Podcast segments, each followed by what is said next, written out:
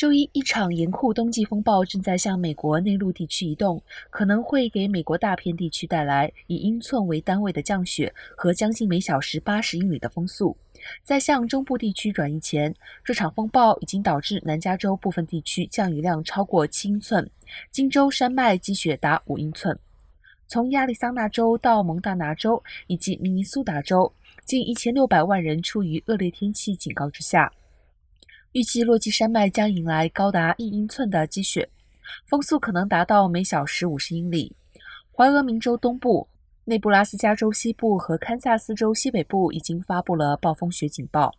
周一的天气情况将开始恶化。美国国家气象局在周一早些时候的更新中表示，这个正在发展的风暴系统将在本周在美国中心地带导致大量广泛的天气灾害。